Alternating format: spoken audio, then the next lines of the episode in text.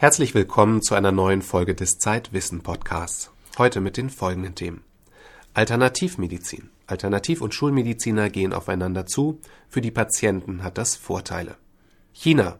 Die Menschen dort kämpfen gegen die Wüste. Unsere Autorin war vor Ort. Und Jens Ülicke stellt mal wieder neue Technik vor. In dieser Folge geht es darum, das Lesen einfach zu machen. Am Mikrofon dieses Mal Max Rauner.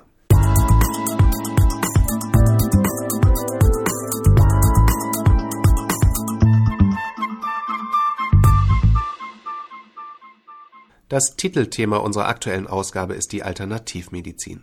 Wie gut hilft Naturmedizin? Bei der Recherche für das Thema stellte Jan Schweitzer fest, dass es eine Art von Friedensprozess gibt. Herrschten jahrzehntelang fast kriegsähnliche Zustände zwischen Alternativmedizinern und Schulmedizinern, gibt es jetzt eine gewisse Annäherung. Woran hast du diese Veränderung festgemacht, Jan? Ich habe für meine Recherche Professor Stefan Willig besucht, der Direktor des Instituts für Sozialmedizin, Epidemiologie und Gesundheitsökonomie der Charité in Berlin ist. Und an diesem Institut, da spürt man dieses Aufeinanderzugehen richtig, denn Willig ist ein Verfechter davon.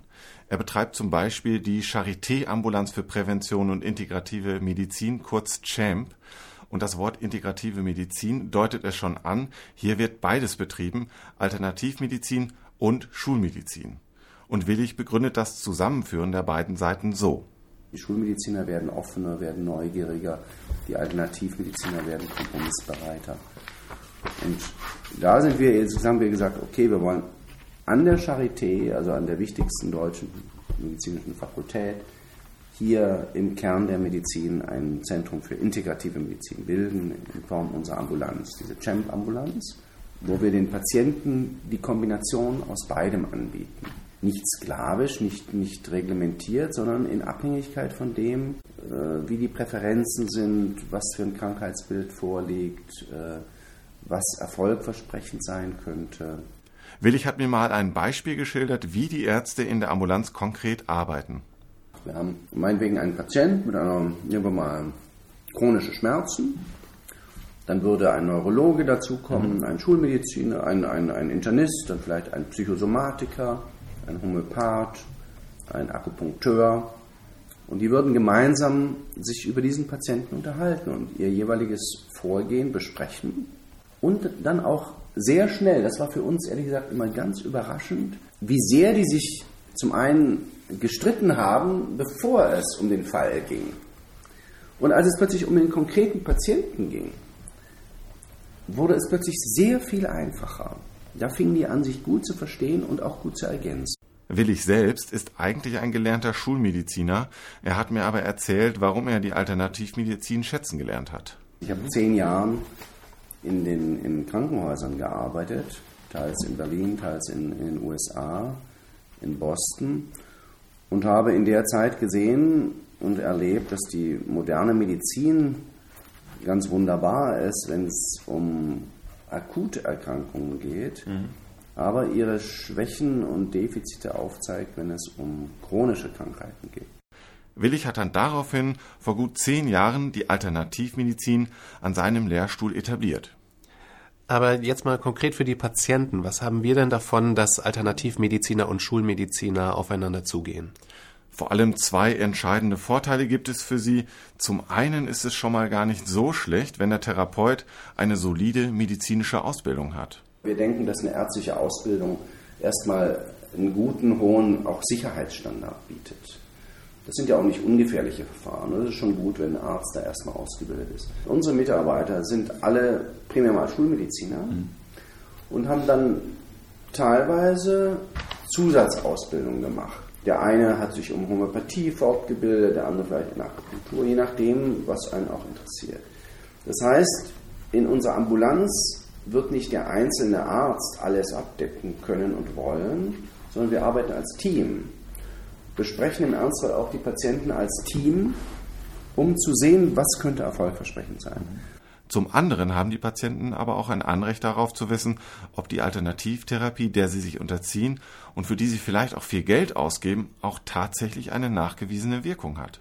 Es geht wirklich um Wirksamkeitsnachweise. Es geht schon darum, dass man nicht nur sagt, ich erlebe das jeden Tag und finde das toll, sondern dass man sich auch darum bemüht, Studien durchzuführen. Auch die Alternativmedizin kann und soll sich mit diesem wissenschaftlichen Studienarsenal bewerten und messen und soll da keine, keinen Artenschutz beantragen. Und das ist vielleicht der entscheidende Schritt. Früher haben sich die Alternativmediziner geweigert, ihre Methoden untersuchen zu lassen. Und da denken doch jetzt viele von ihnen um. Zum Wohle der Patienten, muss man sagen. Verliert dann auch die Hightech-Medizin mit ihren vielen Geräten an Bedeutung? Können wir jetzt hm, alternativmedizinischen Methoden viel mehr vertrauen? Nein, also die Hightech-Medizin wird auf keinen Fall unwichtiger. Sie wird auch nach wie vor und in Zukunft vielleicht sogar noch mehr gebraucht. Willig sieht das übrigens ähnlich. Ich glaube, dass wir, dass wir den Hightech-Ansatz weiter brauchen und ich bin auch froh, dass wir den haben. Ich bin froh, dass wir Genforschung haben, dass wir immer bessere Maschinen haben. Aber die moderne Medizin braucht genauso jetzt die differenzierten Erkenntnisse, was hilft eigentlich wirklich im, im Einzelfall. Für die Patienten heißt das ganz konkret, Alternativmedizin ja, aber wirklich nur dann, wenn sie auch wissenschaftlich begründet ist. Und am besten auch nur dann, wenn der Alternativmediziner eine schulmedizinische Ausbildung hat. Gut, vielleicht sollte ich ja doch mal um Caloabo gegen meinen Husten nehmen. Das scheint ja wohl eine Wirkung zu haben, wie du im aktuellen Heft schreibst. Das war Jan Schweitzer über die Annäherung von Schulmedizin und Alternativmedizin.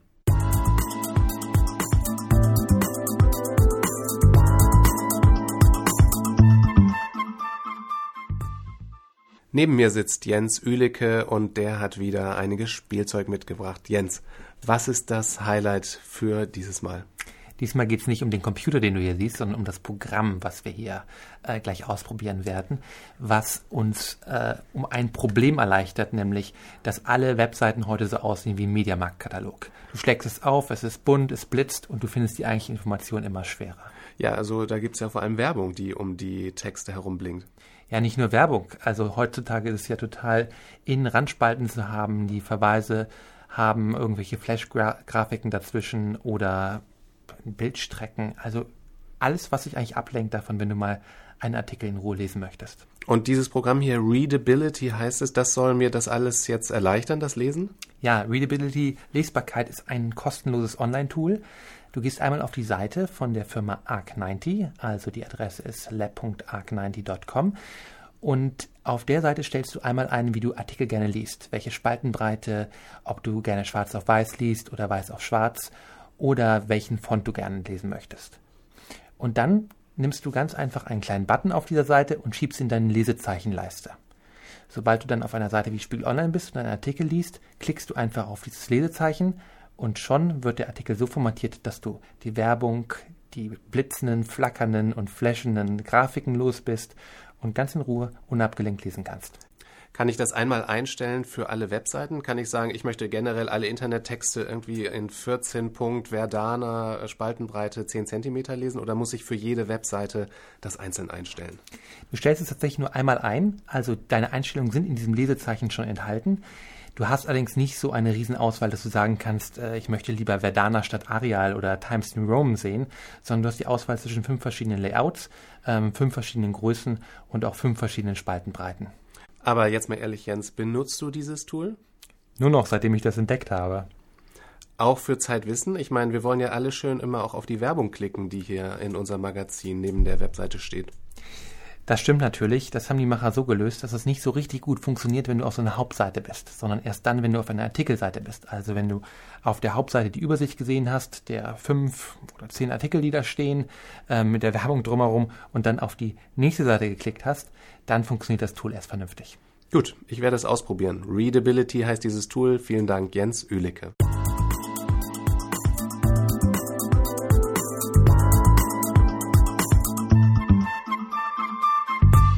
In der aktuellen Zeitwissen-Ausgabe haben wir eine Geschichte über die Ausbreitung der Wüsten. Das ist weltweit ein großes Problem, in Afrika natürlich, aber besonders auch in China.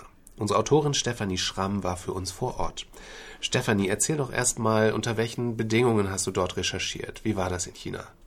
Also ich war in Gansu, das ist eine Provinz ganz im Norden. Wenn man so die China-Karte vor sich hat, ist das ziemlich in der Mitte. Für die Chinesen selber, für die meisten ist es aber sowas wie der wilde Westen, also ganz weit draußen. Und als ich da angekommen bin mit dem Flugzeug in der Hauptstadt Lanzhou, war das auch so ein bisschen wie eine Mondlandung. Also sehr karges Land, keine Bäume, ähm, eigentlich gar nichts zu sehen vom Flugzeugfenster aus. Du sprichst Chinesisch oder hattest du da noch jemanden mit? Ich habe da in Lanzhou eine Übersetzerin getroffen, die ist dann mit mir herumgereist. Und zusammen waren wir dann beim Umweltaktivisten Ma Junhe und der hat uns sehr herzlich empfangen, erstmal für uns gekocht und das ist auch sehr typisch für die chinesische Gastfreundschaft und ähm, hat uns auch sein Haus gezeigt, wo er wohnt. Da haben seine Eltern schon gewohnt. Ist ganz traditionell um den Hof rumgebaut, ähm, kein fließend Wasser, Plumpsklo und ähm, ja, sehr einfach eben. Unser Fahrer, der mit uns herumgekurvt ist, ähm, der hat ganz anders gewohnt. Der hatte eine ganz nagelneue Eigentumswohnung, die er uns sehr stolz präsentiert hat. Und da kann man eben schon sehen, dass die Unterschiede in China sehr, sehr groß sind. Du hast eine Oase besucht, die von der Wüste bedroht ist. Was genau ist dort das Problem? Also das ist die Oase Minzin und ähm, die ist eigentlich sogar von zwei Wüsten umzingelt. Ähm, das Problem ist dort, dass zu viele Menschen dort hingezogen sind. 300.000 leben jetzt dort und dass das Wasser einfach nicht reicht. Deshalb wurde ein Fluss aufgestaut. Der kann dann natürlich im weiteren Verlauf die Dörfer, die dort liegen, nicht mehr versorgen. Das, der Grundwasserspiegel ist daraufhin gesunken, Bäume sterben ab und dann kommt es eben vermehrt zu Sandstürmen. Die Probleme sind alle hausgemacht also oder spielt der Klimawandel auch eine Rolle? Der spielt eine Rolle, aber eher eine untergeordnete. Also das Hauptproblem ist wirklich, dass einfach zu viele Menschen in dieser Gegend leben. Kann man das verallgemeinern auf andere Regionen von China oder ist das jetzt wirklich nur dort in der Zentralregion ein Problem? Ja, das ist ein sehr großes Problem in China, eines der größten Umweltprobleme da. Also ein Viertel des Landes ist schon Wüste und vier Millionen Chinesen sind davon bedroht.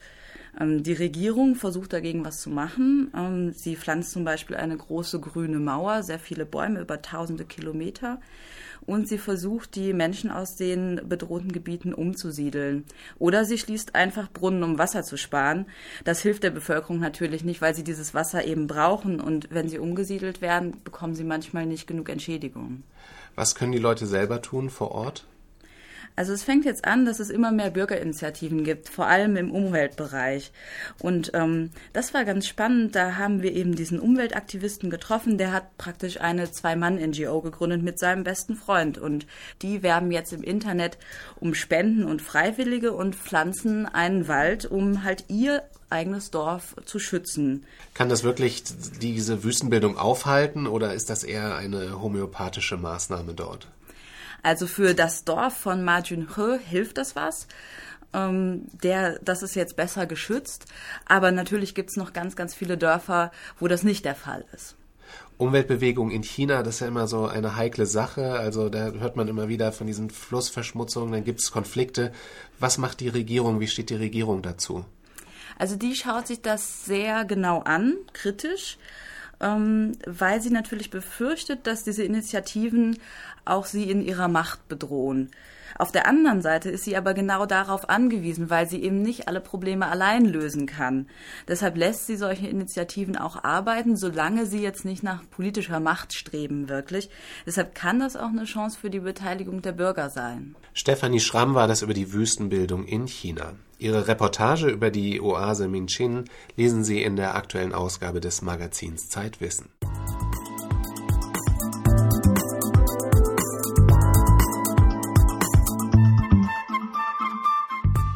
Das war der Podcast aus der Redaktion des Magazins Zeitwissen.